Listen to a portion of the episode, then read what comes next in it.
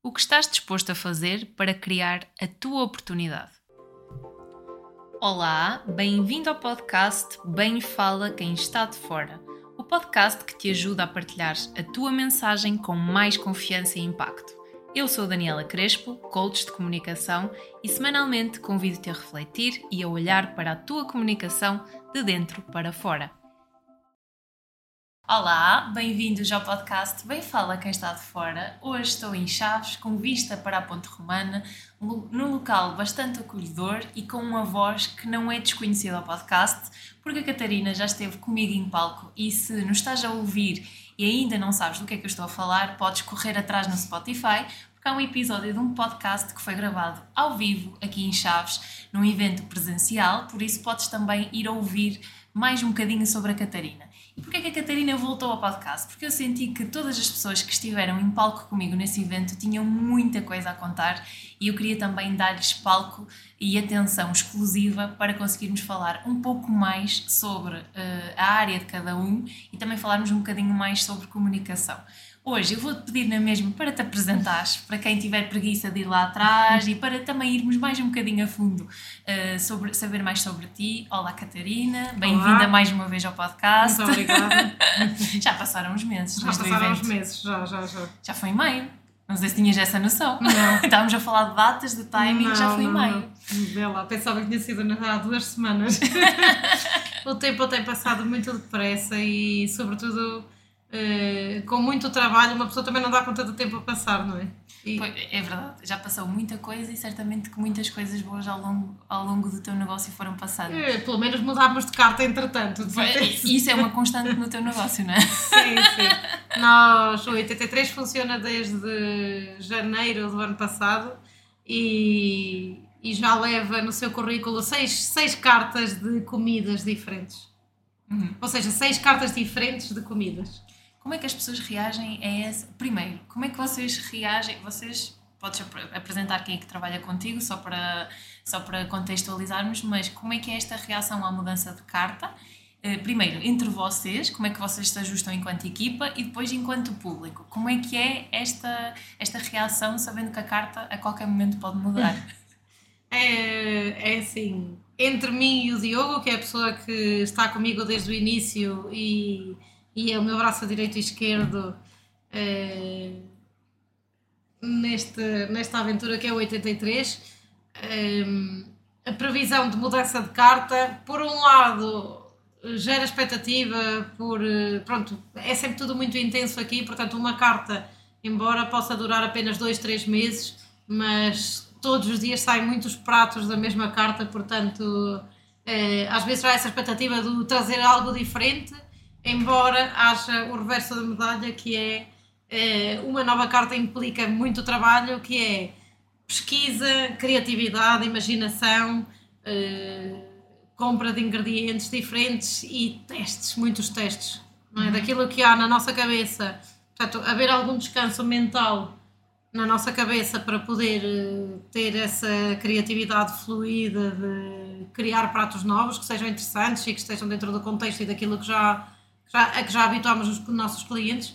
Um, mas pronto, desde a parte de, do papel, não é? Daquilo que nós imaginamos até que aquilo depois realmente acontece, há muitos testes, pode não funcionar aquilo que nós imaginámos, portanto, uh, comprar os ingredientes, testar até o prato estar finalizado, às vezes testamos com os próprios clientes olha, estamos a pensar nesta sobremesa nova, diz o que é que achas, como é que está e tal, não sei o que, às vezes também fazemos com os clientes. Isso é bom uh, porque envolve o público, não é? Exatamente. Uh, e pronto, e, e, às vezes para nós, visão de cozinheiros, pode estar ótimo, mas depois se calhar para o cliente normal e corrente de cada dia, se calhar não é assim tão surpreendente, não é? No caso do, do pessoal de sala, se calhar, uh, ainda ontem houve um comentário do género Uh, pronto, nós explicamos uh, todos os ingredientes e grande parte da confecção de cada prato, tudo o que vai para a mesa nós explicamos, até as bebidas, nós explicamos uh, os nossos cocktails, pelo menos, claro, não explicamos o que é que é uma Coca-Cola, mas os nossos cocktails, as bebidas somos nós a preparar, nós explicamos uhum. quais são os ingredientes, como é que preparamos, eventualmente como é que se deve ingerir, e no caso dos pratos igual, tudo o que vai para a mesa nós explicamos tudo, portanto... Uh, à equipa de sala pode gerar algum uh, receio no sentido de ah, agora temos que decorar ou aprender todos os pratos novos. No caso da Débora não é complicado porque ela tem uh, muita facilidade em aprender os pratos todos. No caso do Tomás, que é um bocadinho mais preguiçoso, é mais complicado, mas pronto. É um São, são coisas que se ultrapassam facilmente e uma boa forma de decorar os pratos é que todos provemos o prato, não é? Sim. Portanto, é parte da experiência. No caso deles, para explicar o prato ao cliente, é super importante provarem, saberem o que é que estão a oferecer ao cliente, não é? É muito importante provarem o prato, saber como é que se come, eh, como é que se explica, o que é que leva. É super importante eles também provarem, não é? E Uhum. faz toda a diferença no momento de aconselhar o prato ao cliente. Saber o que é que estão a vender. Sim, e um, um, dos aspectos que, que tu tens é o facto de tu ir à mesa e explicar os, explicares o prato. Foi algo que tu falaste até, até agora, que é uma coisa que tu fazes e que não é assim tão normal, pelo menos da, daquilo que eu sei, fazer-se aqui na zona. Como é que é a, a adesão da audiência? Ou seja, o público, como é que fica quando a chefe, não é? Cozinhou e confeccionou aquele prato, vai à mesa, explica, faz esse aconselhamento, porque normalmente aquilo que é mais tradicional é vermos quem está a cozinhar atrás na cozinha, está lá e o prato alguém vai servir, não é? E o prato vem para a mesa. Como é que é esta reação de não, ela foi à mesa, ela veio, ela explicou, o que é que tu sentes? Olha, eh, se queres te diga, eu não sei até que ponto. Pronto, tu estás aqui e consegues perceber que isto tudo é muito informal, a decoração do espaço, eh, o próprio conceito do espaço é todo muito informal. As nossas vestimentas, igual, eu não ando de jaleca, eh, não tenho aquele chapéu de cozinheiro francês. Portanto, eu, eu pergunto-me às vezes se as pessoas até me identificam como sendo a chefe, porque eu também não me, eu não me apresento como Olá, sou a Catarina, sou a chefe do 83, bem-vindos ao 83. Não, nós eh, aqui é tudo muito democrático, portanto, praticamente somos todos iguais e eu nem sei até que ponto as pessoas percebem ou toda a gente entende. eh, olha, é a chefe, ela vem à mesa explicar os pratos. Ainda Também o foco assim- principal não é esse. O foco principal está no produto. não é? Exatamente, exatamente. Agora, eh, relativamente a reações, há um pouco de tudo, como é lógico, não é? Mas temos desde a pessoa que fica super interessada por saber os ingredientes, a confecção, sobretudo, pronto, coisas do género. A nossa, temos uma barriga de porco que cozinhamos durante 12 horas. Coisas dessas são surpreendentes para o cliente e ficam, uau, 12 horas, credo! Nossa, pronto. Eh, agora, Ou então aquele cocktail que tu me deste aquela, Exatamente. aquela vertente da, que é porque a Catarina tem aqui um cocktail que é num saquinho e tu me falaste de. Podes, podes contar a história. do facto de serem servidos na Tailândia, Na Tailândia, em sim. saquinhos Que é um assim. bocadinho também ir buscar raízes e coisas de experiências tuas, certo? Lá Sim. de fora Sim. e trazeres para aqui. Sim, e a nossa ideia ao abrir o 83 era exatamente essa. Eu sou natural de Chaves, que ainda não disse isso. Falhei essa parte super importante, começámos logo a meter os pés pelas mãos. Eu sou a Catarina Nascimento, sou natural de Chaves, nasci aqui em Chaves no inverno rigoroso de 83. Daí o nome 83. Daí o nome 83, que foi sugerido pela minha mãe, eh, que já não está cá, e que foi. eh, para já, a minha mãe foi sempre o. o- foi o, o grande motivo. Ela, se calhar, não ia achar muita piada estar a dizer isto, mas em pequenina aprendi, andei sempre, a minha mãe era professora, não era cozinheira, mas cozinhava muito bem, era muito criativa na cozinha, eu andava sempre de roda dos tachos e o bichinho da cozinha ficou-me eh, de certeza por causa disso. E a minha mãe eh, adoeceu em 2019 e foi motivo de eu regressar a Chaves e de regressar com este, tentei trazer esta motivação para mim do vou regressar passados 20 anos, mas com o propósito de abrir o meu próprio projeto eh, e foi muito animador, portanto tentar eh, contrabalançar uma situação muito complicada com algo que me desse muito ânimo e pronto, todos os dias trabalho com essa com essa vontade de todos os dias fazer melhor por, por, essas, por esses motivos. Eh, e pronto, e na- nascendo em Chaves no inverno de 83, eh, vivi em Chaves até aos 17 anos. Aos 17 fui para Braga estudar Relações Internacionais para a Universidade do Minho. Acabei o curso, pelo caminho ainda fiz um Erasmus em Madrid, mas mal acabei o curso percebi que não, não era, não me preenchia por completo e não ia ser feliz, ia ter Sim. que trabalhar quase obrigada uh, até aos 60, 70 anos, numa coisa que não me preenchia, e disse: Não, enche-te de coragem e assume a vida. Uh, e o que me fazia realmente feliz era cozinhar, e então decidi dar uma volta completa e mudei, mudei tudo o que tinha.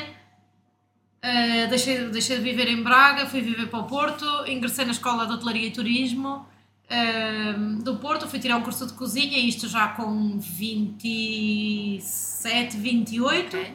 mas finalmente com alguma maturidade, porque quando fui para a universidade tinha 17 anos, queria ir para fora, fazer sabe-se lá o quê. Decidimos muito cedo, não é? Sim, Essa parte da transição. Sim, e muito imatura, que... de forma muito imatura. Pronto, acho que eh, não há, não há uma preparação tão. E, e Deus me livre dos miúdos que vêm agora aí, não é? Que acho que já nem vontade têm de acabar o 12, portanto, não sei o que é que será das sociedades futuras.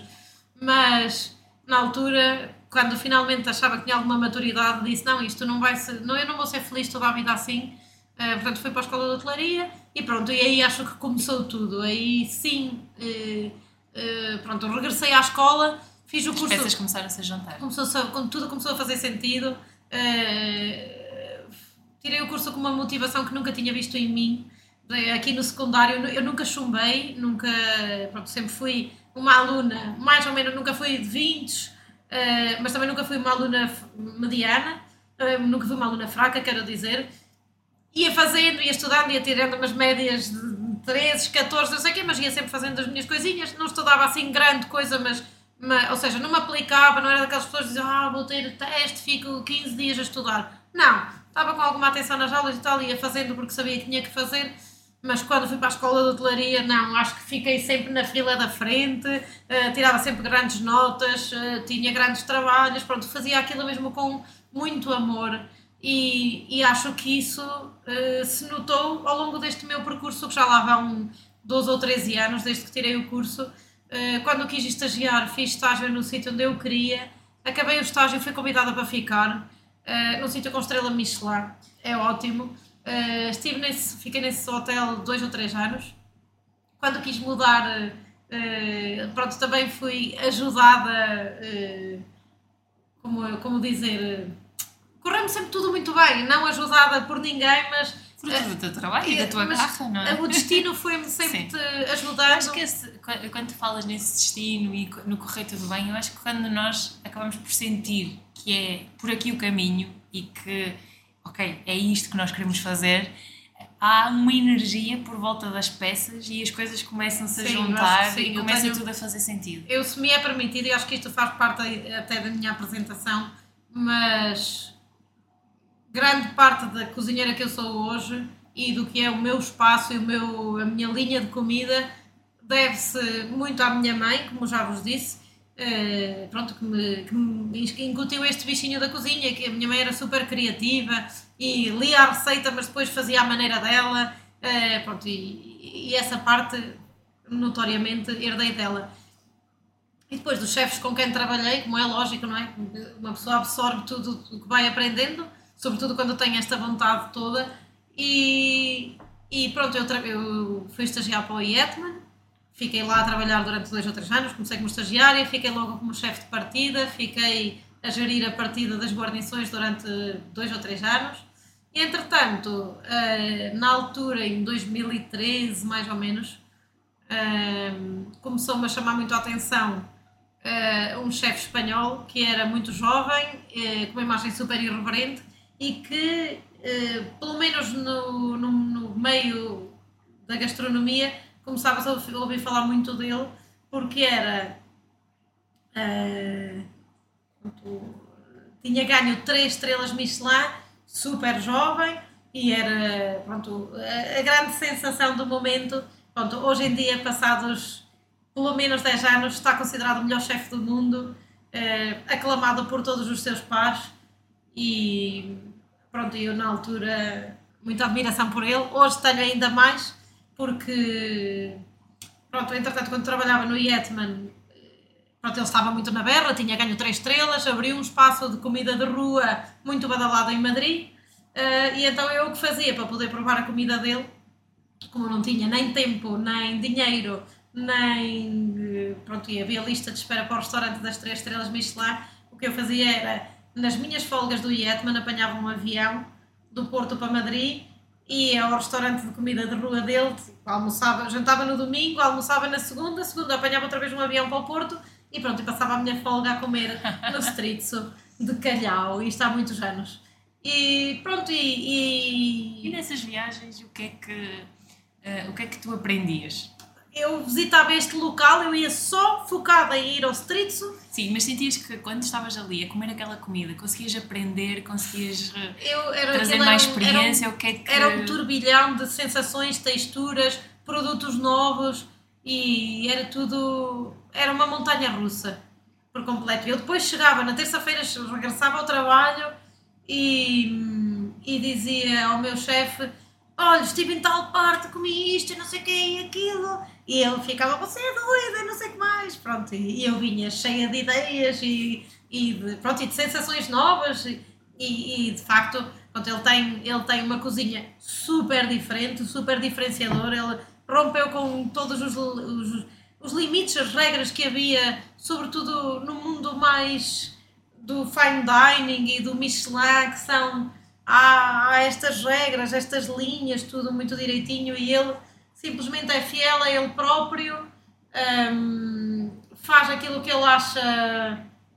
hum, que vai funcionar no momento e que acha que, que é o que está correto e esquece regras impostas e isso é o que o faz ser tão genuíno e tão brilhante. Pronto, depois eh, criativamente e gastronomicamente ele é um gênio, eh, mas eu vinha de lá empapada em, em coisas novas. Pronto, eu trazia aquilo tudo. Nós nessa altura tínhamos um menu, um menu de almoço, uma espécie de menu executivo e então eu vinha sempre cheia de ideias das coisas que tinha provado. Tal o chefe, se fizéssemos uma sopa de gambas com não sei quê e um crocante também de gambas, não sei o que mais. Pronto, e às vezes eh, era demasiado louco porque o Yatman era um sítio super clássico. Pronto, eu vinha com ideias já, eh, de lá que era assim uma coisa muito rompedora e às vezes não eram bem aceitos, mas pronto, mas eh, Sempre foi sempre ti essa, essa energia de romper com o padrão e Acho que de- sim, sim, sim, sim. não, sim. é- não foi só de agora. Não, não, não, isso sempre foi, isso sou assim, acho que desde 83, de, de pequenina já era assim, já era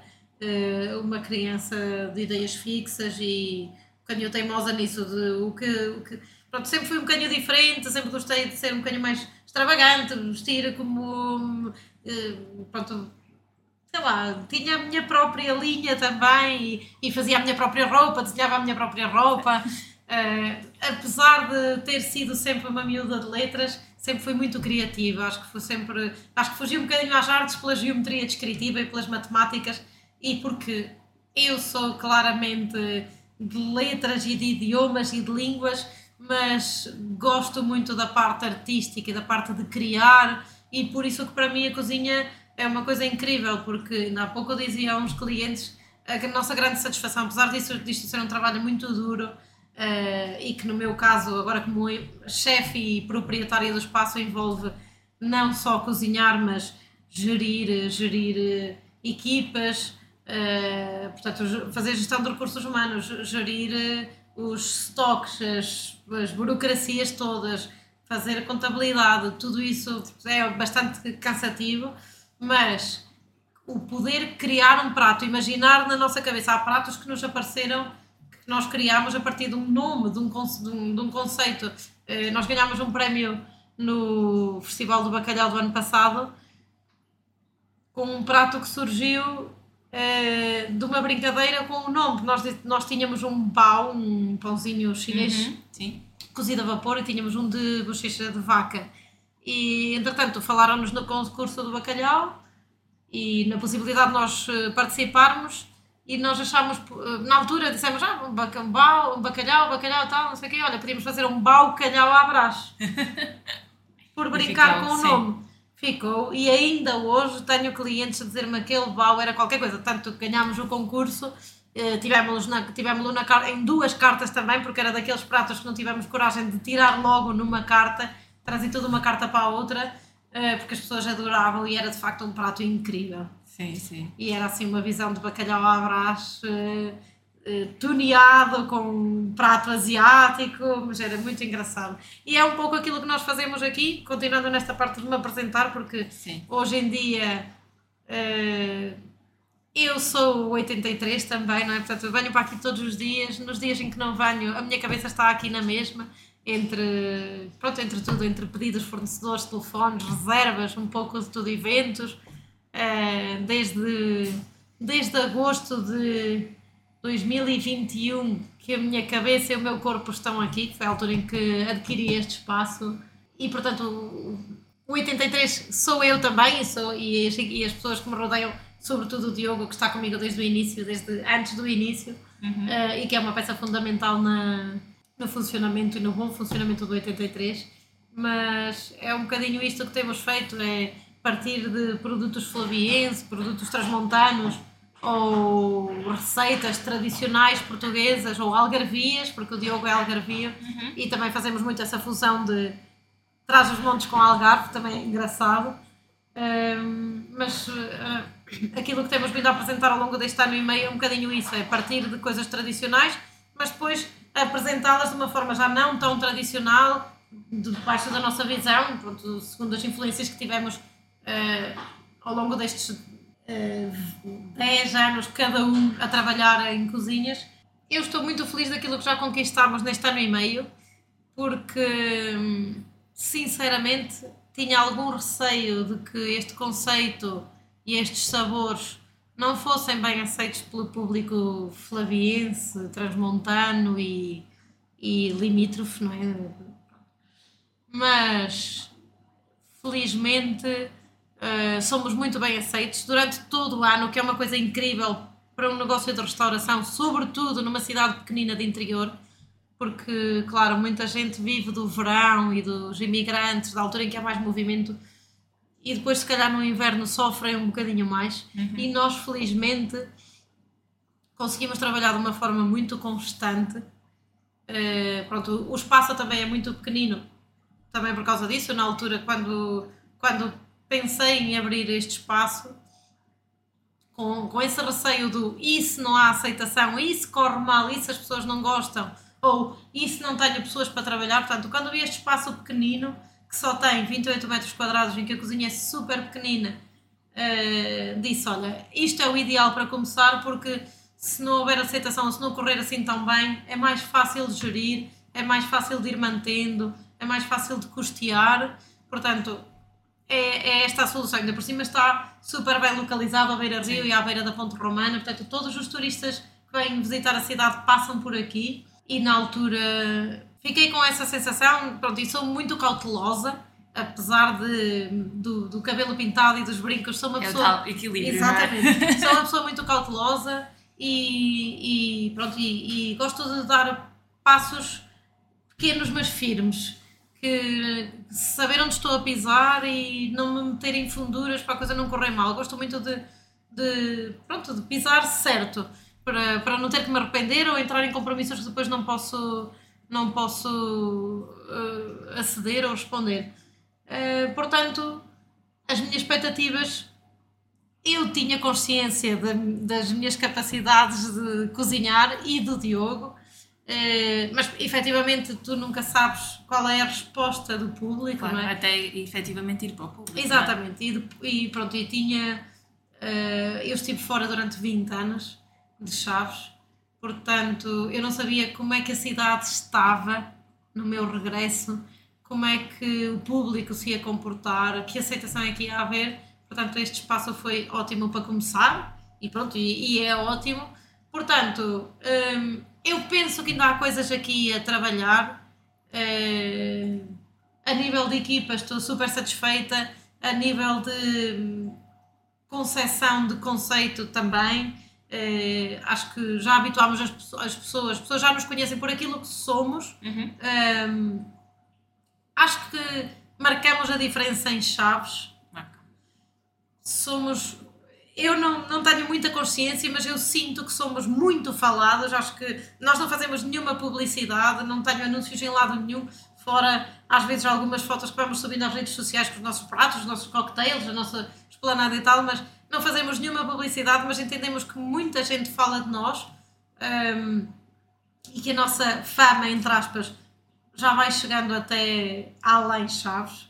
Isto é uma constante, não é? Uma pessoa não pode dormir à sombra da bananeira e, sobretudo, nesta ideia que nós temos de, do espaço, que é ser sempre muito. mudarmos a carta com muita frequência e de haver muita volatilidade nas cartas e assim, mas já somos conhecidos por aquilo que oferecemos, por este tipo de pratos, por esta visão. Pronto, agora há umas cartas, uh, se calhar com influências mais asiáticas, outras com influências mais uh, da América Latina, ou, ou se calhar mais de, de, portuguesas, mas com essa fusão traz os Montes Algarve. Mas para dizer que o fa pelo facto de haver tanta volatilidade no, nas cartas e uh, os pratos, portanto, isto, sei lá, há, há restaurantes cuja carta funciona desde que abrem até que fecham, não é? E Portanto, é sempre a mesma carta, verão, inverno, todo o ano, todos os anos. eh, e se calhar, pronto, são restaurantes mais clássicos em que a pessoa pode ir eh, em dois, no ano 2000 ou no ano 2020 e sabe que vai comer o mesmo arroz de enchidos, a mesma posta, o mesmo cozido, o que quer que seja. Aqui não, aqui pelo facto, e era isto que eu queria dizer, e começavam a faltar as palavras, de haver essa dinâmica eh, tão grande, eh, não podemos, nunca podemos esmorecer, não podemos eh, dizer, ah pronto, eh, vamos tirar um descanso. Não, há sempre coisas dá a para ser de outra acontecer. maneira, porque já têm essa imagem. Exatamente. E é assim a vossa essência e a vossa É, forma de é, comunicar sem e, de, e de estar em relação ao público. Por isso é por aí o caminho. é? Exatamente, exatamente. É só eh, validar aquilo que já temos vindo a, a mostrar às pessoas e, e é por aí. E é por aí o caminho. Eh, relativamente aqui a ti, e a esta, tu estavas a falar que nos pratos há várias fusões e, há, eh, e várias influências. Onde é que tu vais buscar essas influências? E, sobretudo, e retomando a conversa de há pouco. Aquelas viagens de É, Viet- sim, Vietnam sim, até. eh, sobretudo com eh, ídolos eh, da cozinha, não é? Com chefes com quem trabalhei, eh, coisas, receitas de avós, de mãe, eh, coisas que vão ficando e tal, mas acho que a pessoa que mais moldou a, a cozinheira que eu sou hoje foi este senhor de quem falávamos há pouco, Uhum. que, é, que é o David Munhoz, que é este chefe com três estrelas Michelin, ou seja, o restaurante de, um dos restaurantes dele ele tem evoluído muito também nos últimos tempos, mas o, o restaurante dele tem três estrelas Michelin em Madrid, pois ele tem mais uma série de conceitos, mas eu estive com ele, isto era uma das coisas que, que eu contava há pouco e vou, e vou terminar a história porque acho que faz parte da minha apresentação também. Portanto, eu quando estava no Yetman, cansei-me, não é cansei-me, mas estive lá durante três anos, aprendi o que tinha para aprender, ensinei outras pessoas também, mas chegou aquele, aquela altura em que disse quero mais, quero conhecer mais, ver mais. E como tinha muita admiração por este senhor da Crista de quem falamos, eh, peguei e apresentei a minha carta de missa no Yetman, deixei a minha casa no Porto, eh, ofereci os móveis todos que tinha para lá, trouxe as minhas, o resto dos meus pertences todos para aqui para Chaves, para a casa dos meus pais e comprei uma viagem de comboio de 14 horas Lisboa-San Sebastião. E as 14 horas eram pensar, eram eh, podia ter comprado um TGV, mas não, disse vou num comboio que demora tempo, que é para pensar na vida e, e esse foi o grande depois daquela Que grande memória tens dessa viagem? Uh, muitas, muitas. Foi uma viagem que se fez de noite, uh, foi muito engraçada. Eu fui sozinha com uma mochila. Nessa mochila levava roupa para as quatro estações do ano, uma mochila pequenina, não era daquelas mochilas de peregrinos. Uma mochila de escola, mas levava roupa que me desse para as quatro estações do ano. Alguma, algumas coisas de cozinha, portanto, algumas facas, algumas pinças e roupa também de cozinha. E, e pronto, e meti-me no comboio para San Sebastián e a, a minha ideia na altura era ah, pronto, trabalhava muito no Yetman, tinha algum dinheiro junto porque também não tinha tempo para gastar e então disse, bem, vou dar uma volta por Espanha vou estar, vou, ter, vou tentar mandar currículos para todos os restaurantes Michelin, ou todos não, mas para os restaurantes de- que eu gostava assim mais de fine dining em Espanha, eh, para tentar fazer alguns estágios, que geralmente são não remunerados nesses sítios, não é? Que é para depois ter mais experiência em restaurantes gastronómicos de fine dining, porque eu vinha de um, apenas um restaurante com uma estrela Michelin e a minha ideia era acabar com esse senhor que tinha três estrelas Michelin, mas uh, achava que não tinha currículo suficiente. Portanto, o meu plano foi viaja para San Sebastián, que é a zona de Espanha com mais estrelas Michelin por metro quadrado. Vou tentar a minha sorte, vou mandando currículos para toda a Espanha e uh, quando achar que tenho esses, uh, a bagagem bem composta, mando um currículo para o David Munhoz e, e, este, e esta era a minha intenção. Pronto. Fui, esse era o teu plano. Esse era o meu plano. Fui para San Sebastián sem sequer, sem, não conhecia ninguém, não tinha um telefone espanhol. Uh, acho que na altura nem sequer tinha um smartphone, acho que isso ainda era uma coisa só ao alcance de alguns, uh, ou pelo menos ao meu não estava assim tanto. Uh, portanto, foi uma viagem super engraçada, um saco-cama, no comboio, deu exatamente para pensar na vida.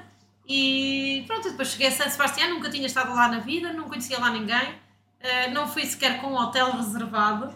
Portanto, cheguei de manhãzinha cedo e fui procurar a cidade procurar um sítio onde pudesse ficar. Uh, e pronto, e lá também foi muito engraçado porque cheguei à porta do primeiro hotel, ou hostel, era uma espécie de hotel da juventude, pousada da juventude, e, e era uma quinta-feira. E perguntei se tinha um quarto para mim, e ela disse: Não, nem pensar, é quinta-feira, os hotéis estão todos esgotados em São Sebastião, há muitas despedidas de solteiros e temos muitos franceses que vêm e tal, não, há, não vais encontrar nenhum hotel. Pronto, e depois sugeriam alguns sítios onde eu pudesse tentar e acabei por encontrar um quarto uh, pá, a 90 euros, uma coisa assim, que era uma coisa muito puxada para quem ia ficar eh, sem, sem, sem previsão sem previsão, tempo, não é? só tinha comprado viagem de ida. Portanto, naquela noite, para me safar, fiquei naquele sítio e no dia seguinte voltei lá a bater à porta da mesma rapariga e disse: Olha, não tens lugar para este fim de semana, mas diz-me para quando é que tens lugar, porque acho que o hotel era simpático, os preços também eram jeitosos. E ela olhou para mim e disse: Alto, Uh, disse, quanto tempo vais ficar? Eu disse, não sei. E ela, queres trabalhar? e eu disse, quero, claro. Falas idiomas? Falo. Uh, disse, então, olha, se quiseres, ofereço-te um lugar na recepção do hotel, 4 horas por dia, recebes os clientes, uh, pronto, eventualmente leva-los ao quarto e tal, e pronto, em troca disso damos-te alojamento. Eu disse, perfeito, pronto, espetacular. Isto no, no próprio dia ou no dia seguinte. Uh, portanto, no próprio dia, foi no próprio dia, uh, consegui alojamento e trabalho, sem ser na minha área, mas um trabalho que me permitia estar lá comodamente, porque São Sebastião é uma cidade muito cara. Uh, e pronto, eu não podia claramente andar assim a gastar os 100 euros por dia, tinha algumas economias, mas não eram tantas. Uh, pronto, e fui ficando em São Sebastião, fui fazendo isso de mandar currículos para todo o lado, até que um dia um, pedi-lhe uh, umas folgas a essa minha manager lá do hostel para ir a Madrid visitar as minhas colegas de Erasmus. Uhum. Tinha feito Erasmus em 2006 em Madrid. Pronto, e visitando as minhas colegas de Erasmus, pronto, tivemos o fim de semana, depois o, inevitavelmente o David Munhoz tinha aberto o seu segundo street, ou seja, aquele que eu conhecia tinha deixado de existir e tinha dado lugar a um maior, com mais condições, Uh, pronto, e eu ainda não conhecia esse, então elas foram embora e eu fui ao Stritzo e casualmente, e era isto também a que eu me referi há pouco quando disse o destino ajudou-me e foi tudo muito engraçado.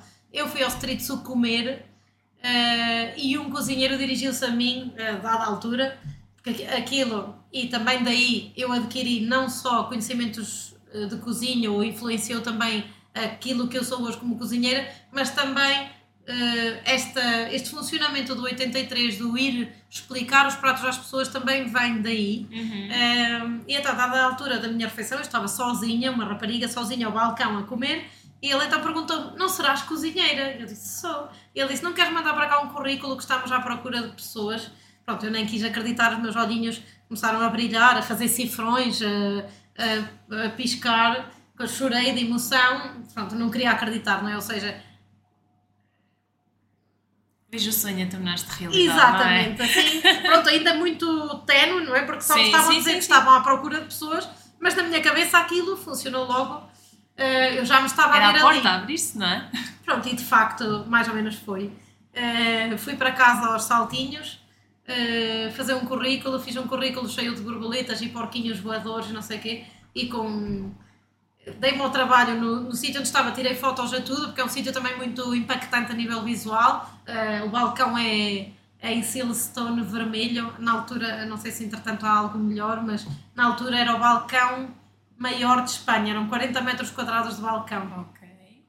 Feito numa peça, uh, pronto, super XPTO, pronto, mas o, o sítio também era muito impactante e muito, há muita decoração e é visualmente muito engraçado. E então eu tinha tirado muitas fotografias ao local e aos pratos, dei-me ao trabalho de ir uh, nesta, num sítio onde eu estava também, eu estava lá de fim de semana, uh, fui imprimir as fotos em autocolante e fiz um envelope e o próprio currículo cheio de autocolantes do próprio espaço. Um, e as pessoas que viram aquilo disseram-me tu és doida. Uh, eu nem abri esse currículo mas eu sabia que aquilo fazia sentido. Uh, portanto fiz o currículo Tem alguma coisa a ver com aquele porquinho virado Eh, ao não, por contrário? acaso não, um porquinho- Estamos a falar em porquinhos. Não, é engraçado porque eu, desde há muitos, muitos, muitos anos que adoro porquinhos e todos os meus amigos me oferecem porcos e tenho milhões de porcos de todas as formas e feitios na minha casa, de, de, de tudo, sei lá, almofadas, pijamas, saca-rolhas, canecas, tenho imensos porcos e, e é engraçado porque uma das características do diverso e também faz parte de uma história do David Munhoz é porquinhos voadores, porque Ok. ele também de pequenino dizia ao pai que queria, queria ser chefe num restaurante muito bom, de pequenino, e o pai dizia-lhe, vais ser quando os porcos tiverem asas. Portanto, o diverso está decorado com porquinhos com asas, mas porcos Ok. também enormes. É, é curioso, mas é só uma coisa que temos em comum, gostarmos de porcos os dois, ou pronto, na casa dele é- faz parte da Eu história por acaso quando de entrei reparei, eu, ah, é um porco ao contrário. Eh, aqui, aqui é o Spider Pig, eh, que também, pronto, também. Aqui, quem nos está a ouvir não pode ver, mas convidamos as pessoas que nos estão a ouvir a A visitar, o visitar, 83, claro. Porque Mas podemos há, falar do mural. sim, há aqui um mural super, eh, super bonito e que revela a nossa identidade. Portanto, nós queríamos que o espaço, apesar de ser tão pequenino, que fosse impactante também e que revelasse a nossa identidade. Portanto, eh, há um bocadinho de alguns elementos que nos, pronto, que nos identificam e há coisas relativas aos Simpsons, por exemplo, que é uma coisa que, que também fez parte da minha O infância. polvo é por causa dos braços que vocês precisam ter, na cozinha, fora.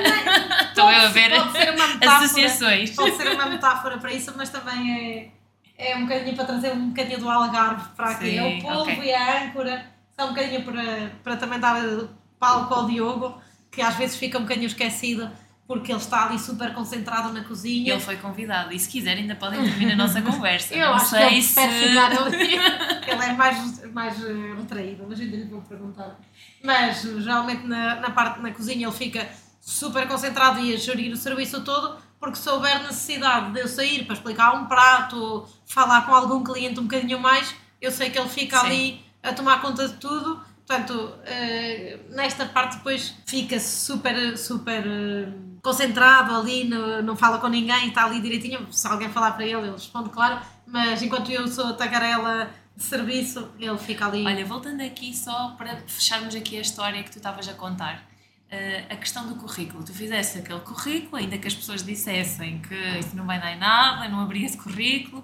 E o que é que aconteceu depois? O que aconteceu foi que no dia seguinte voltei ao Stritzo já com o currículo cheio de porquinhos e borboletas e autocolantes do, do, do Stritzo e já estava, não o David Munhoz, hum, porque ele, pronto, havendo dois restaurantes em Madrid, ele dá mais o serviço no diverso e o Stritzo, hum, ele não está tanto lá, mas o chefe executivo do grupo já estava, que era quem tomava as decisões, e eu voltei e alguns cozinheiros que me viram outra vez, disseram outra vez a mesma rapariga de ontem, o que é que ela está aqui a fazer? Vem comer o resto da carta.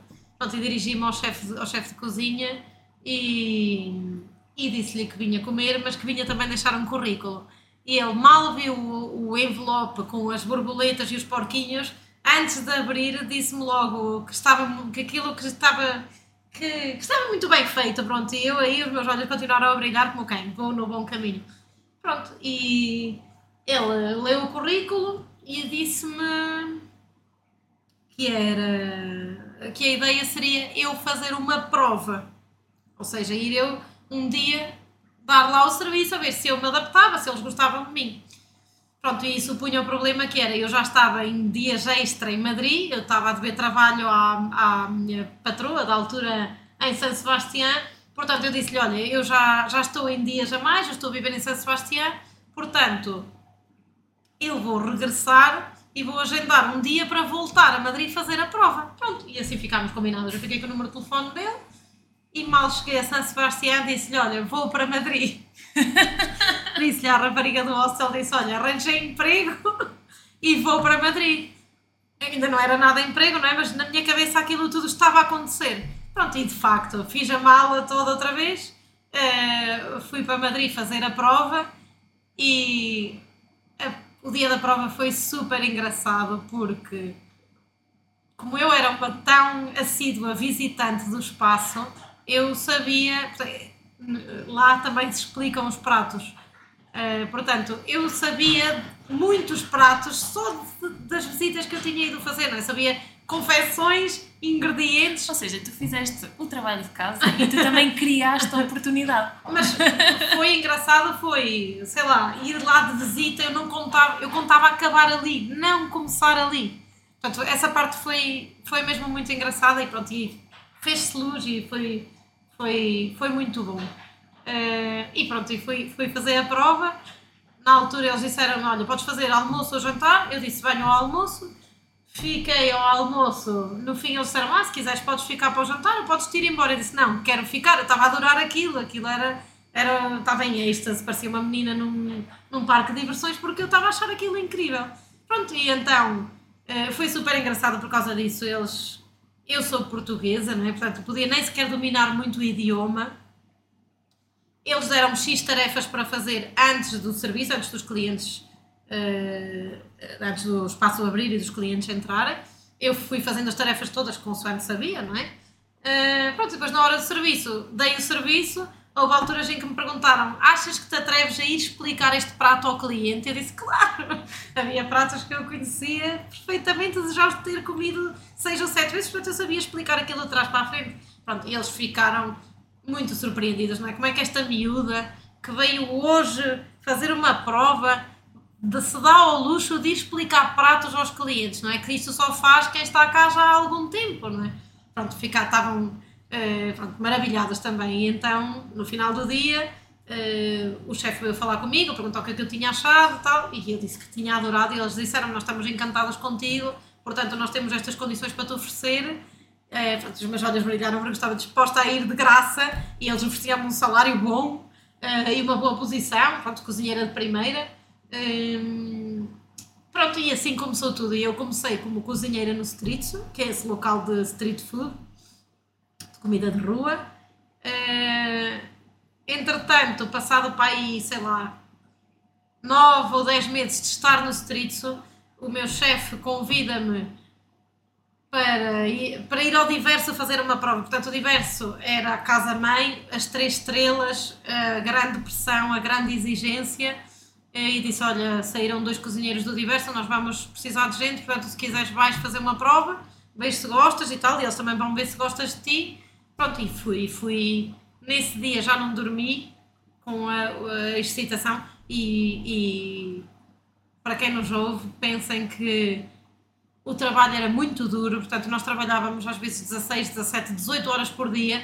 Portanto, nós chegávamos a casa. Madrid é uma cidade muito quente no verão também Portanto, o trabalho era extenuante, era tudo muito cansativo e, e, e havia também muita dinâmica. No Street nós dávamos às vezes 400 clientes por dia a ter que explicar, a confeccionar os pratos ao momento e a ter que explicar pratos a essa gente toda. Portanto, o trabalho era muito duro, mas eh, nessa altura, quando estava nessa transição do ir ao diverso a fazer a prova, uh, a excitação e os nervos eram tantos que eu passei, acho que passei uma semana sem dormir. Apesar do cansaço, eu chegava à cama e não conseguia dormir pelos nervos do voo diverso a fazer uma prova. E na primeira semana em que estive lá, não, não dormia. Mas era um, e chegava no dia seguinte super animada e super excitada, porque acho que era quase o. Não digo que fosse o sonho da minha vida, mas era o meu propósito daquele momento Daquele e para momento, mim sim. estar a ter aquela vitória era, era, era muito importante para mim. Pronto, e assim foi. Depois passei para o Diverso, estive no Diverso como cozinheira aí mais um ano. E entretanto, eu, o David Munhoz ainda me convidou na altura em que eu estava lá, abria-se um street em Londres, ele ainda me convidou porque eu falava um inglês também fluente, coisa que os espanhóis todos têm muitas dificuldades. Ainda me convidou se eu queria ir para Londres, ajudar a abrir de Londres, mas eu disse-lhe que estava muito feliz lá no Diverso e queria ficar lá. E ele, ok, então ficas por aqui. Só que entretanto, os chefes eh, responsáveis pelo Streets o Madrid rumaram para Londres para abrir Londres e então ele faz-me o convite de eh, chefiar o Streets ser head manager portanto não tanto cozinhar cozinhar se fizesse falta mas ocupar-me de clientes sei lá de tudo Tudo que, que não fosse cozinhar. Portanto, eu tinha eh, uma equipa de 40 pessoas a, a meu cargo, sendo que nós éramos três chefes principais, eu como manager, depois havia um chefe de cozinha e um chefe de sala, mas entre os três tínhamos que coordenar. Portanto, eu é que tratava de contratações, despedimentos, eh, férias, horários, eh, fornecedores, pedidos, eh, tratar com os meus chefes e tratar com o meu pessoal. Portanto, era uma grande responsabilidade e, pronto, sobretudo num sítio desses que era uma máquina de. Pronto, de- dávamos muitas vezes 400 clientes por dia, portanto, era um sítio de muito trote. Eh, portanto, para mim, aquilo, na altura, aqui- o convite também me apanhou-se um bocadinho de surpresa. Quer dizer, eu, eu- o que eu aprendi este tempo todo foi a cozinhar e gerir um espaço deste volume assustou-me um bocadinho. Mas eu também aceitei o, o convite na hora. Eu disse-lhe: Olha, se tu achas que eu sou capaz, é porque, é porque Então vou ser chegaste a capaz. aceitar e ainda estiveste. Estive mais dois anos como manager do. Epá, como é que é gerir tanta pessoa e tanta coisa? Opa, Agora entra a comunicação. Sim, eh, e uma comunicação num idioma diferente e às vezes em vários idiomas. Ahm, foi um grande desafio, porque lá está, eu sentia-me à vontade para cozinhar, mas a parte da gestão e sobretudo de um, de um, de um sítio destes, não é tão, tão volumoso, eh, assustou-me um bocadinho. Mas o facto de eu ter trabalhado anteriormente como cozinheira lá eh, fazia-me saber como é que a casa tinha que funcionar.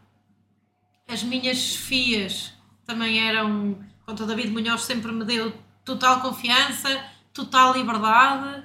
eh, pronto, e era isso, eu confiava muito em mim e, e eu ia fazendo o melhor que podia e sabia. Eu sabia como é que a casa tinha que se mexer, portanto, apesar de não ter tanta formação de gestão ou gestão de F&B, eh, pronto, sabia como é que a casa tinha que funcionar e, ia fazendo. E na verdade, acho que nunca nada correu mal, nunca faltou nada. Claro, há, há, coisa, há sempre coisas complicadas num sítio que leva tanta gente, tanto trabalhadores como clientes, não é? Havia sempre querelas. Agora, este quer folgar neste dia. Eh, falamos de um sítio que nunca fecha, portanto, não há fo- as folgas ali são todas rotativas. Ok. Uh, todos os dias uh, aquilo tem três ou quatro partidas diferentes, de cada partida saem X pratos, portanto, nós tínhamos que garantir que com os horários ou as férias ou as baixas que houvesse, a cozinha funcionasse sempre perfeitamente, todas as pessoas que estivessem soubessem fazer o prato desta partida, desta partida, desta partida, para que tudo funcionasse. E pronto, e felizmente acho que tudo funcionou sempre muito bem. Eu adquiri outra bagagem da qual que não estava à espera de adquirir, muitos contactos, muitas amizades e quando quando se pôs esta hipótese, eu tinha de pequenino o sonho de um dia ter o meu restaurante. eh, Esse sonho já estava lá atrás, não é? já estava lá atrás, muito lá atrás, eh, tanto que quando fui para a universidade ou quando achei que tinha que decidir o meu caminho, o que é que vai ser quando for grande, por um lado tinha esse sonho na minha cabeça do quando for grande quero ter um restaurante em Chaves, mas era um sonho, não era aquilo que eu dizia, não, vou estudar para tal, não. E é uma coisa engraçada porque quando eu fui para a escola de hotelaria, eu fui com 28 anos e já com uma não era com a frustração de ter tirado um curso que não, que não ia usar, até porque o curso de Relações Internacionais foi-me sempre muito útil, mas ia com a tal maturidade, com a tal força de vontade de ser a melhor aluna e de, e de fazer, eh, dar um pontapé numa estrela quase, mas uh, invejava, um, pronto, com, com, com respeito, aqueles meus colegas que tinham 18 anos e que sabiam que queriam estar ali na cozinha. E eu dizia, uau para vocês, não é? Como é que vocês com 18 anos têm a clarividência de dizer Sim. eu quero ser chefe de cozinha, portanto já estou... Ah, está, também um caminho caminhos não são todos iguais, não é? Claro, é? claro. É, é as tais curvas Exatamente. até chegarmos ao nosso ponto, que é o nosso ponto certo, Exatamente. para nós e válido. É? Exatamente. É? No fundo, acaba por, eh, por ser isso. Falavas já um bocado de tempos exigentes, de tempos de muita pressão. Como é que tu hoje lidas com a pressão e com esta exigência? Olha, hoje que sou chefe de um local e que é tenho, é teu, que é meu e que tenho uma equipa a meu cargo, tento lidar com a pressão.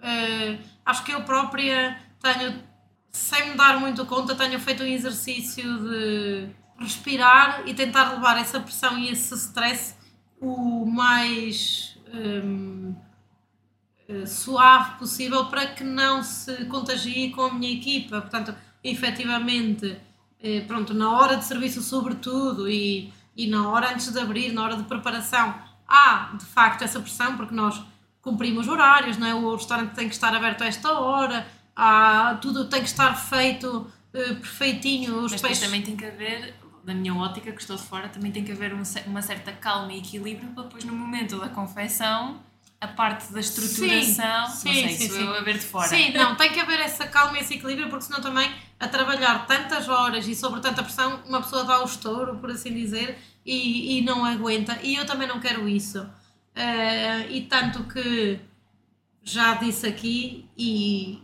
e infelizmente é uma verdade.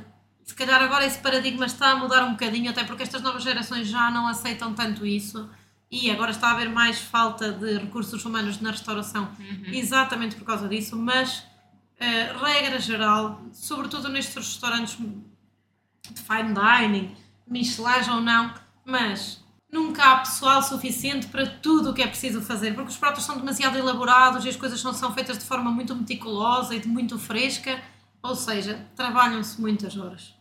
É a realidade. É? é a realidade. Eu toda a vida trabalhei 16, 17, 18 horas na cozinha e sempre com uma grande pressão porque eh, lá está, tem que se cumprir horários, o restaurante tem que abrir às X horas, portanto às X horas tem que estar tudo pronto, tudo limpo, eh, toda a gente impecável para abrir ao público e dar o serviço. Mas também tem que haver essa tranquilidade de que a equipa não se vai embora. E aquilo que eu quis fazer aqui, sendo eu agora patroa, por um lado, o espaço é pequenino, eu quero garantir a quem nos visita que a experiência é incrível, de que a comida... Não são um restaurante de massas, não é? Não somos um restaurante de massas, portanto o espaço é pequenino, quem vem Uh, não tem hora de saída, pronto, claro que nós temos horários a cumprir e se as pessoas quiserem ficar aqui até às 3 da manhã é um bocadinho complicado. Mas, quero eu dizer, não há turnos, não é aquele sítio onde tu vens com hora marcada a dizer, olha, não, tenho duas, mesas para, duas horas para ocupar a mesa.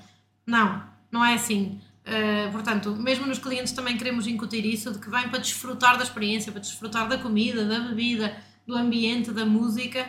E relativamente à minha equipa, uh, eu também quero que as coisas estejam bem feitas, uh, tudo limpo, tudo bonito, que o local seja aprazível, tudo, mas os meus funcionários, pronto, com o Diogo é um bocadinho mais complicado uh, e pronto, e o Diogo está nisto comigo, mas aos meus funcionários dou um horário de 8 horas, uhum. duas folgas semanais, duas folgas e meia, uh, o que na restauração não é fácil de conseguir.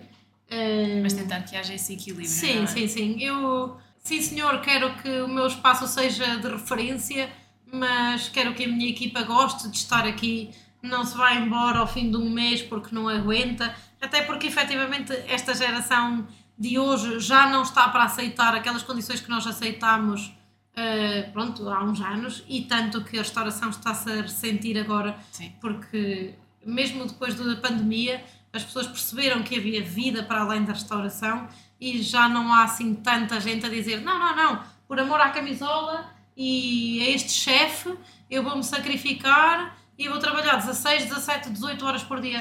A questão é o preço, não é? O preço que se paga Sim, sim, por sim. esse sacrifício e é- hoje o que se fala e bem é a questão da saúde mental, não é? sim, sim, sim. Porque há coisas que às vezes nós toleramos e que se calhar vamos pagar mais à frente por Exatamente. termos tolerado cá atrás. Por isso é Exatamente. importante também falar sobre isso. Sim, sem dúvida. E além desta profissão ter essa exigência toda, não é? Eu acho, eu acho sobretudo isso, além da, da saúde mental, eh, é importante que as pessoas possam ter vida para além do trabalho, não é?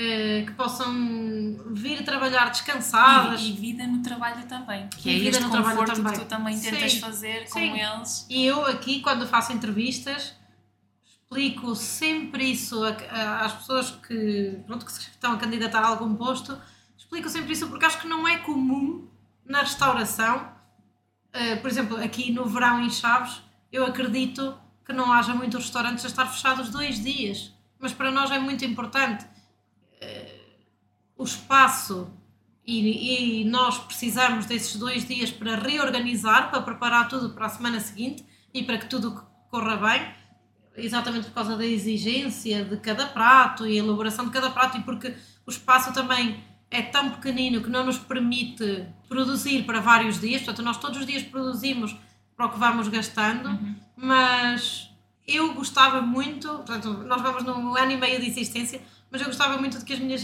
a minha equipa não fosse tão volátil como são as cartas, não é? Ah, venho hoje, amanhã já não quero estar, procuro outra pessoa. Não. Ter equipas boas, coesas, fixas, Sólidas. que se sentem bem aqui, que gostam de estar, que vão querer crescer connosco eh, e fazer vida aqui. Isso para mim é muito, muito Quais importante. são os ingredientes para que isso aconteça? O que é que tu sentes que não pode faltar para que haja esse conforto e essa robustez a garantir que as pessoas fiquem? O que é que tu sentes? Eu acho que, em primeiro lugar, condições, não é? Sejam económicas, portanto, poder pagar um salário que seja justo.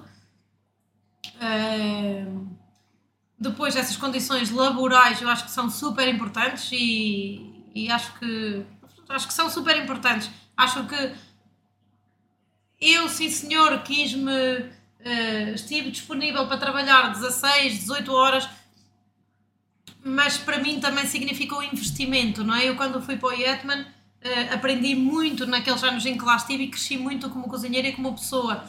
Permitiu-me abrir outras, outras portas e pronto, e com o David Munhoz, igual, trabalhava muitas horas, mas para mim todos os dias era uma alegria, aprendia coisas novas, via coisas diferentes, conhecia pessoas novas, portanto eh, para mim nunca me custou, eu nunca chegava, claro, chegava ao final do dia, doíam-me as pernas, sobretudo com o calor e tal, mas acabava sempre o dia feliz. E, e muitas vezes digo isso, acho que é muito importante o trabalharmos numa coisa que, da qual gostamos muito, acho que essa parte é mesmo muito importante, apesar de serem muitas horas, a maior parte delas são em pé, não é? Ao calor dos tachos, do fogão, das facas, tudo, mas eu chego ao final do dia realizada, feliz, contente, portanto o, o- tempo que passei em pé não me, não me pesa, porque acabo o dia feliz, porque aquilo que estou a criar tem feito algum, tem, tem feito essa, essa diferença, as pessoas vêm felizes, dizem-nos coisas eh, que nos enchem o coração, portanto Tem tido muito impacto É. Sim, para sim, quem sim, passa aqui, sim. não é? E para mim, essa parte é super importante, é haver boas condições, bons horários, porque acho que ninguém tem que se sacrificar a trabalhar nem a trabalhar 16, 17 horas por dia, não é? E, e haver bom ambiente também. Acho um bom ambiente que se faz com comunicação Sim, boa, sim, é? sim, sim. E acho que é engraçado, eh, pelo menos noto agora com a minha equipa de agora, com o Tomás e a Débora, eh, eles ambos se identificam muito com aquilo que aqui há e aquilo que eu dizia há pouco do poder provar previamente aquilo que vamos oferecer aos clientes, sejam bebidas, seja comida, eh, para eles é muito engraçado e, e é engraçado para nós porque eh, eles ficam doidos com aquilo que provaram aqui até hoje, seja comida ou bebida, e estão sempre desejosos de poder vir estar um dia de folga para poderem vir almoçar, Sim. para poderem provar as coisas aqui, e isso acho que também é importante. Eh, tu não estás a vender banha da cobra, não é? Eh, receberes os clientes e, e Sim, saberes No fundo, eles sabem aquilo que estão a falar. e identificam-se com aquilo e sabem que é bom E isso também é importante, não é? Eu vou-te aconselhar este prato porque eu sei que ele é muito bom e, e é diferente e acho que vais gostar. Portanto, isso acho também é engraçado, não é? Dizer, ah, estou aqui num sítio em que ah, todos os dias já é cozido, ou sei lá, Sim, que pegar, cozido. servir não, e entregar. Não, o sítio é dinâmico, é giro, não é? Sim. O sítio é muito, é muito engraçado. Uh, e há valor naquilo que entregam. Há, não, sim, é, sim, sim, sim. não é algo que.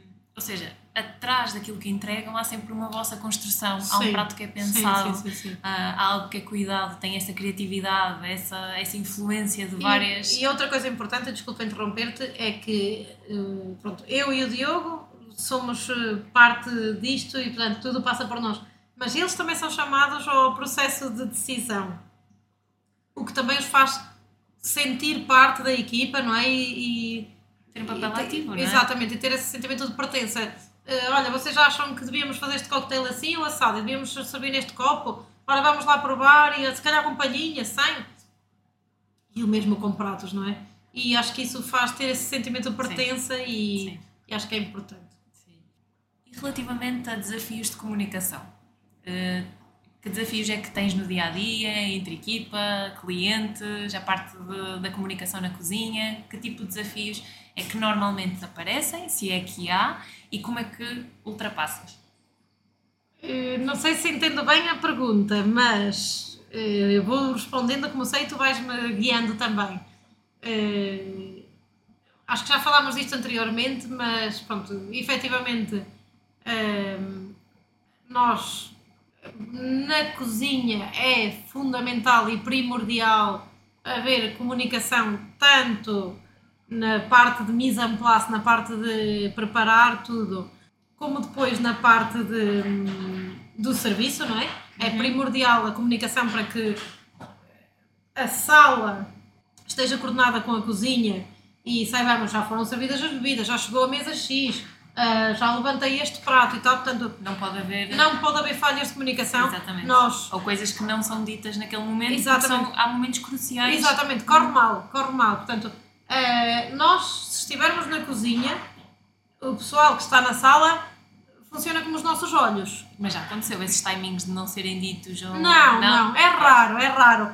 O facto do espaço ser muito pequenino okay. e eu acho que eles também estão muito bem formados o facto de o espaço ser pequenino, recebermos pouca gente de cada vez e a equipa também ser pequena e dar para prestar muita atenção a cada pessoa, seja trabalhador ou cliente, é fundamental porque conseguimos veicular a nossa mensagem de forma clara, assertiva. Um, e, e, pronto, e, e, a comunicação chega mais facilmente. Chega mais facilmente. Quer entre vocês, quer, quer, lá, quer fora. lá fora. Portanto, imagina, hoje temos estas cinco mesas aqui fora reservadas. Cada cliente tem uma hora uh, definida para chegar. Portanto, nós, a partir do momento em que o restaurante está aberto, ficamos os dois mais fechados na cozinha e o pessoal da sala é que nos vai informando: olha, chegou a mesa 1, olha, já levei as cartas, está aqui o pedido, o pedido é este, este e este. Olha, o senhor pediu se podia o BAU levar menos maionese porque ele não tolera tanto picante toda essa comunicação é fundamental, sobretudo em duas equipas que se complementam, mas que estão em dois sítios diferentes, não é?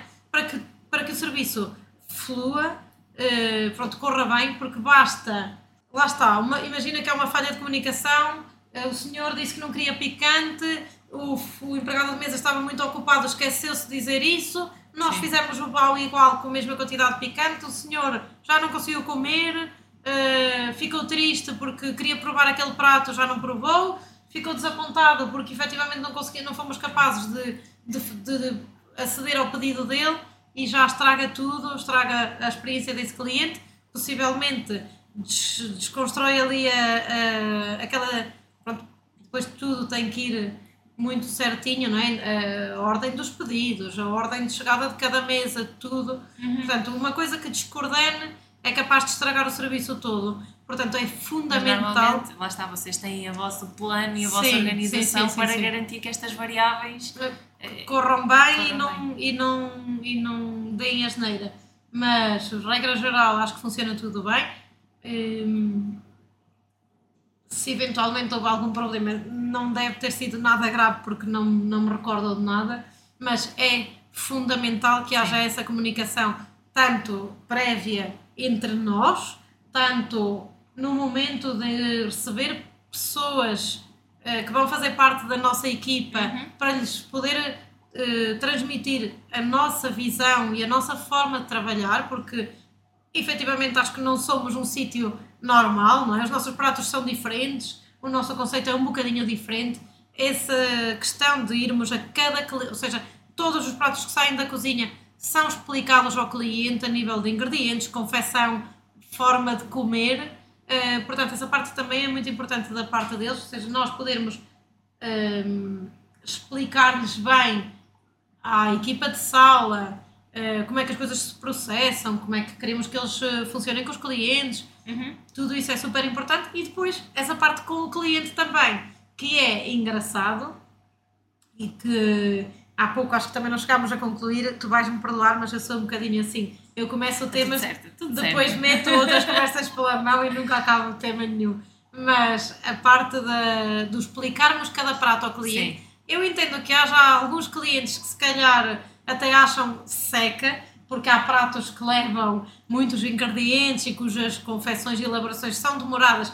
Portanto, eu vou à mesa, ou quem vai explica, olha, isto foi feito assim, cozinha 12 horas, leva uma maionese não sei o quê, e a pessoa fica... Há pessoas que ficam impactadas e dizem, uau, não estava à espera de nada disto, e há pessoas que se calhar dizem, fogo, que seca, lá vem a rapariga outra vez, explicar os ingredientes todos. Mas para nós faz sentido, hum, por um lado, eu herdei essa, essa aprendizagem do, do Streets, onde trabalhei anteriormente, que explicávamos todos os pratos ao cliente, mas para mim faz todo o sentido aqui no 83, porque uh, efetivamente somos um sítio diferente, temos que assumir que o sítio é diferente, pelo menos para chaves, não é? No contexto onde nós estamos inseridos, o 83 tem um conceito diferente, portanto, eh, é importante para nós que as pessoas percebam todo o trabalho que está por trás daquelas pequenas croquetas que meteram à boca em dois segundos, não é? Que percebam que não foram compradas e fritas, não.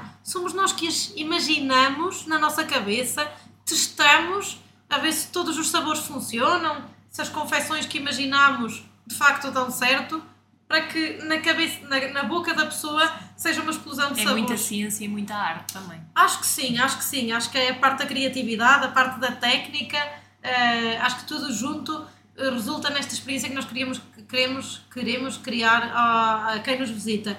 Mas é importante para nós isso, que a pessoa perceba tudo o que está por trás. Somos nós a, a, a criar o prato, a imaginá-lo, a criá-lo, portanto, a fazer a confecção até que, a- até que ele vai para a mesa. E tanto para que percebam, sei lá, nós usamos ingredientes que eu acredito que nunca entraram em chaves até chegar ao 83 e posso-te dar E é exemplos. fácil a nível de vocês encontrarem. É Agora estava-me a questionar Vamos, relativamente a vamos, isso. vamos eh, dando as nossas voltas, às vezes mando vir coisas de Espanha e a internet ajuda-me muito, as lojas online ajudam-me muito. Eh, há produtos que eu efetivamente não consigo arranjar aqui, mas vou contornando tudo e vou conseguindo. Tive alguma dificuldade, ah, um dos meus pratos favoritos no mundo chama-se dokboki e é um prato de origem coreana e que consiste nos bolinhos de arroz salteados numa pasta de chiles fermentada chamada gochujang, que é uma pasta coreana. Uh, eu acredito que ninguém em Chaves use gochujang. Uh, já tive pessoas de muitos lados, muitos lados do mundo, uh, almoçarem aqui ou jantarem aqui no 83 e dizerem-me que nunca tinham comido bolinhos de arroz, que não conheciam aquele produto. E na altura, quando eu quis introduzir esse prato aqui, é um prato bastante picante, portanto é um prato, é o prato mais sui generis da carta, porque os outros são todos de, de bastante aceitação, mas bastante, aceitação são todos. Quero eu dizer que os outros são todos muito democráticos, mas este sendo picante é Claro, o preciso... picante é sempre aquele claro, não é? E é, nós pusemos três malaguetas na carta para as pessoas perceberem que é efetivamente picante, mas sempre que a pessoa pede, eu certifico-me que gostam de picante, mas inicialmente fizemos os bolinhos de arroz, mas era demasiada. Era demasiada. São muitos processos e, e muito trabalho para, para o nosso espaço e para a nossa equipa. E então foi uma das coisas que eu compro o produto. E foi uma das coisas que me custou muito a encontrar. Uh, mesmo em Espanha, eu não arranjava forma de que chegassem as chaves. E depois, felizmente, encontrei um supermercado coreano em Lisboa que me faz o envio para de um dia para o outro. Portanto, eu contorno um bocadinho também, pronto, nós partimos muito de matérias-primas daqui da região, frutas, legumes, verduras, uh, tubérculos, carnes. Uh, tentamos que a base Ao máximo seja utilizar os sim, recursos. produtos daqui. Mas depois, claro, como os apresentamos com uma, uma visão, uh, pronto, com as nossas influências de, de- pronto, todas as influências que temos, utilizamos muitas coisas asiáticas, muitas coisas da América Latina. Portanto, eu compro produtos mexicanos, compro produtos chineses, coreanos, japoneses. Uh, e é engraçado porque é, é isso. Utilizamos, sei lá, karashi. Eu mesmo, é uma mostarda japonesa. Mostarda? Ok. Eh, e é super aromática. Eu já apresentei aqui até muitos, muita gente da área e as pessoas ficam tipo, nunca ouvi falar nisso, sabes? E é giro para mim, Também trazes cultura. sim, eh, trazer estas coisas diferentes também, sabes? As Sim. pessoas dizerem, cara, acho que é isso. Eh, sei lá, coisas, eh, pronto, utilizamos mesmo. Hum, Agora, na- nas nossas croquetas de agora, que são as croquetas de bacalhau à transmontana, temos uma coisa muito engraçada, pelo menos para nós cozinheiros não é assim tão fora do comum, mas quando vamos apresentar o prato e explicamos todos os ingredientes, as pessoas ficam Uau, como é que se consegue isso? Porque o prato é, são umas croquetas de hum, presunto de chaves. As croquetas no interior são super cremosas, são de presunto de chaves. Depois levam uma lame, já estou a, a tentar abrir o apetite aqui Mas sim, descreve, aos assim as pessoas ficam assim a salivar. Leva uma lâmina de bacalhau fresco que nós curamos aqui na casa, numa mistura de algas e especiarias, puré de alho negro e depois o elemento curioso geralmente é este: pipocas de porco, tomate em pó e um rebento de salsa. E as pessoas ficam sempre: Uau, pipocas de porco, como é que conseguem? Portanto, temos assim uns elementos Pensando engraçados. assim nos pratos e no produto final, eh, sem dizer nada, o que é que tu queres que eles comuniquem? Os pratos, Os pratos por si só, porque também há muita comunicação aí, na forma do empratamento. Se sim, tivesses pensar numa ou duas palavras, o que é que tu gostavas de transmitir através da comunicação não verbal aqui de um prato? por um lado, sabor intenso. E já são duas palavras, duas palavras, uma expressão lá, sabor intenso. Mas por outro, inovação. Eh, Três palavras. Irreverência, irreverência, sim. Que é também um bocadinho aquilo que eu sempre fui. Eh, agora estou a ficar mais velha, acho que se calhar estou a ficar mais controlada. Estou Mais contida. mais contida, mas sempre fui assim uma miúda muito irreverente. E acho, Continuas. e acho que os meus pratos transmitem essa irreverência, eh, mesmo tanto a nível de, de empratamento como depois quando trincas a nível de sabor. Eh, ah, queremos que haja essa explosão de sabor, essa mistura de ingredientes diferentes que às vezes se calhar não pensávamos juntar, não é? Sei lá, bacalhau, presunto, alho, eh, tomate, porco. eh, se calhar são, sei lá, se calhar este nem é o melhor E exemplo. também é um cantinho de possibilidades, não é? Sim, sim, sim, isso sim. Sobretudo se nós estivermos eh, mentalmente descansados. eh, imaginar pratos novos é super engraçado, eh, pronto, é isso, é divertido eh, e é desafiante também, não é? Partir, como dizia há pouco, das croquetes do, do bacalhau, às vezes partir de um conceito para uma coisa palpável, eh, física e ainda por cima boa, saborosa, é, é muito engraçado. E que as pessoas te digam: Uau, adorei, ei, nunca tinha comido uma coisa destas. Pronto, vamos para casa de coração cheio. Sim. E fruto desta conversa, que estamos quase a terminar, mas não podíamos deixar de falar naquele convite que, que vocês receberam. Aquele festival, queres falar agora para ficar aqui o convite a quem nos está a ouvir, porque ele ainda vai acontecer. é? Exatamente, acontece dia 10, eh, dia 10 de setembro. Eh, um convite que nos foi endereçado no início deste ano e que nos apanhou de surpresa, porque fomos convidados para estar no Chefs on Fire, que é talvez o maior e melhor evento gastronómico a nível nacional. Vamos ver se começa a dar cartas também lá fora para ser considerado o melhor festival a nível eh, internacional.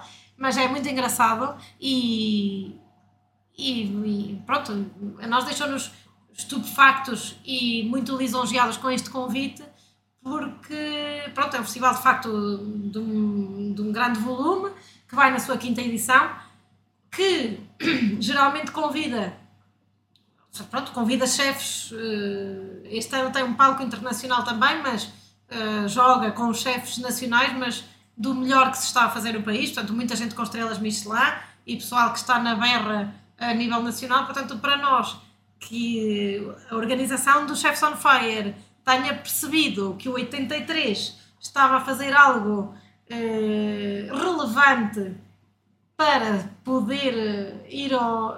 portanto, estar presente num dia do festival foi incrível. incrível, incrível. Portanto, estamos muito ansiosos, com muito trabalho também, porque são 1500 doses para preparar para esse dia.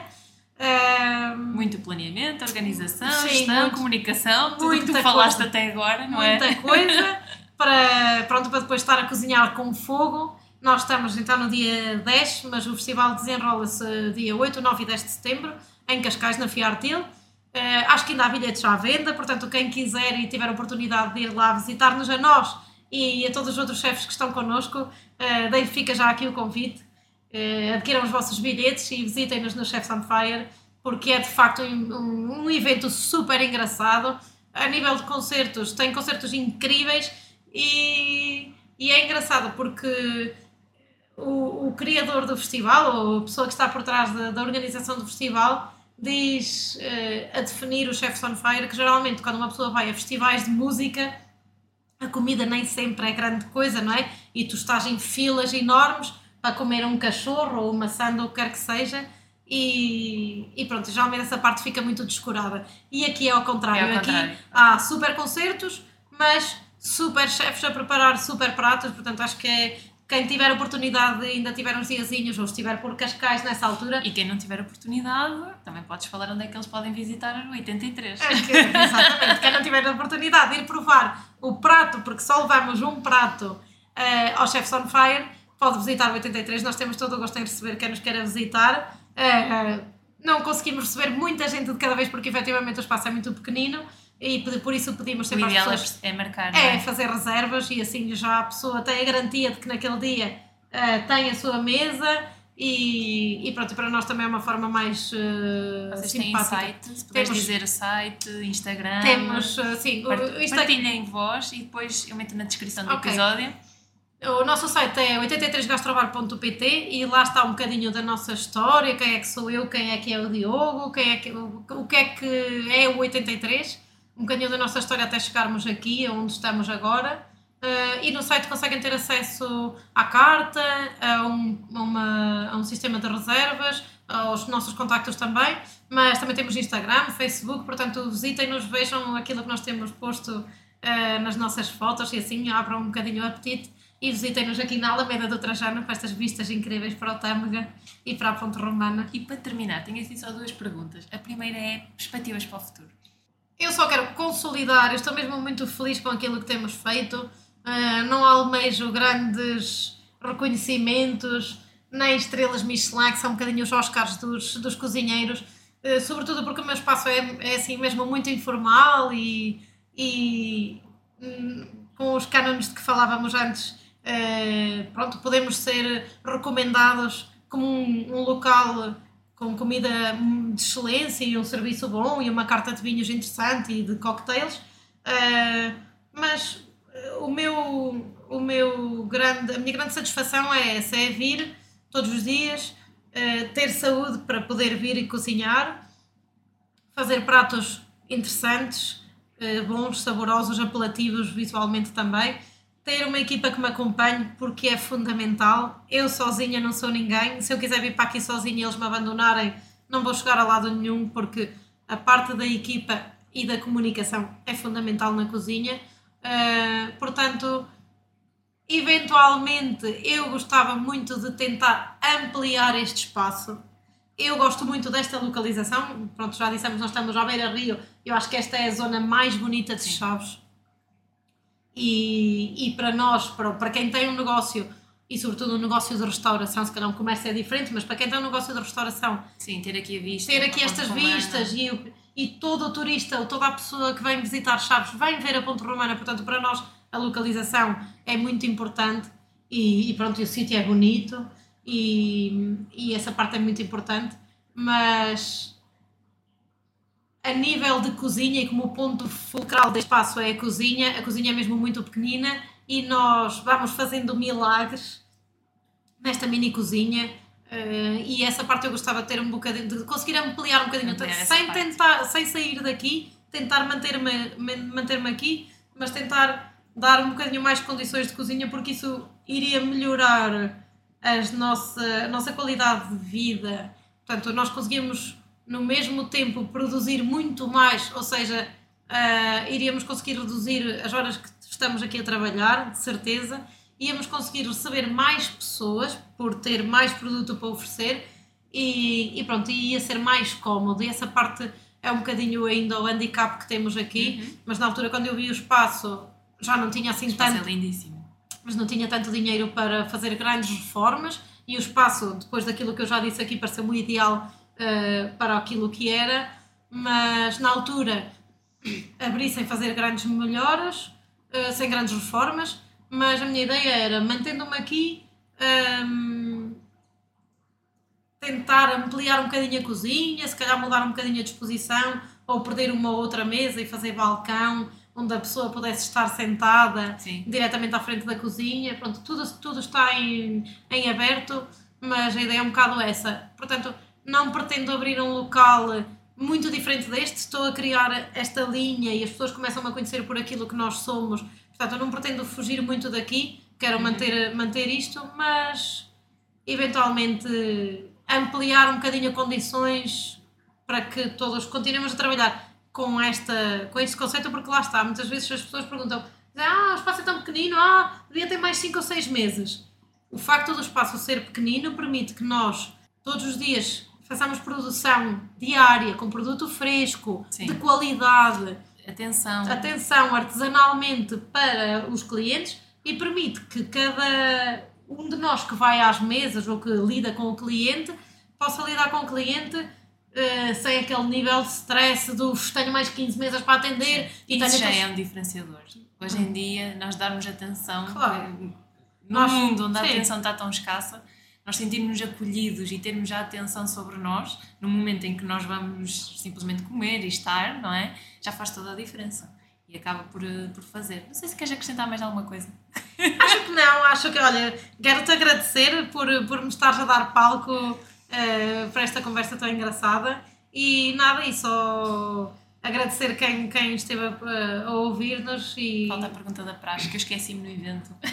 Havia uma pergunta da praxe e eu não perguntei. Estava com aquela emoção toda também, varreu-se. Mas a pergunta da praxe é: imagina que estás de fora a ver a tua comunicação, o que é que tu tens a dizer sobre ti? Eh, como assim? Não percebi, desculpa, tens que me repetir. Estando de fora a ver a tua comunicação, o que é que tu dizes sobre ti? O que é que tu tens a dizer sobre ti? Olha, falo muito, pelo menos é o que dizem os meus colaboradores, dizem todas que falo muito e acho que os ouvintes também vão dizer. Falas muito, mas temas pertinentes e a contar muitas histórias. Eu acho que ficaram aqui histórias incríveis. Isso, pronto, eu tenho algumas para contar, também já são quatro décadas de existência, já há algumas com histórias para contar, mas eh, tento ser também assertiva, eh, falar claramente, mas pronto, acho que sou capaz de me perder um bocadinho. Mas está Não, claro, mas quando, está claro. quando gosto do tema, gosto de falar e depois lembro-me de outra coisa e depois vou buscar isso e tal. Eh, mas, mas acho que tenho uma comunicação mais ou menos assertiva e clara. Eh, não gosto nada de ouvir a minha voz. Portanto, quando ouvir o podcast, vou estar sempre a deitar as mãos à cabeça porque detesto ouvir a minha voz. Mas também já me disseram que colocava bem a voz, portanto. Sim.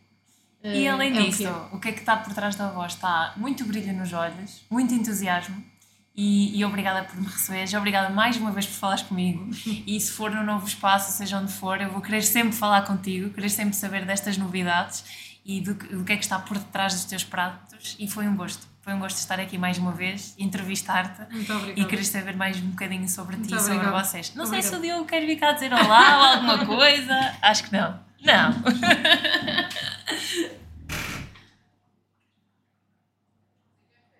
Falar, falar. Não queres falar? Pronto, terminamos por aqui. O Diogo, o Diogo é mais reservado. Por isso que me E nós respeitamos o tempo dele, quando ele quiser, também o palco estará aberto para ele. Obrigada e até uma próxima. Obrigada eu. a todos e a ti, sobretudo, e a nossa casa está sempre aberta para vos receber. Chegamos ao fim de mais um episódio do podcast Bem Fala Quem Está de Fora. Convido-te a conversar comigo através do Instagram danielacrespo.pt. Lembra-te que a comunicação é treino e parte sempre de ti. Eu estou aqui para te guiar nesta jornada. Obrigada por me ouvires. Até à próxima semana.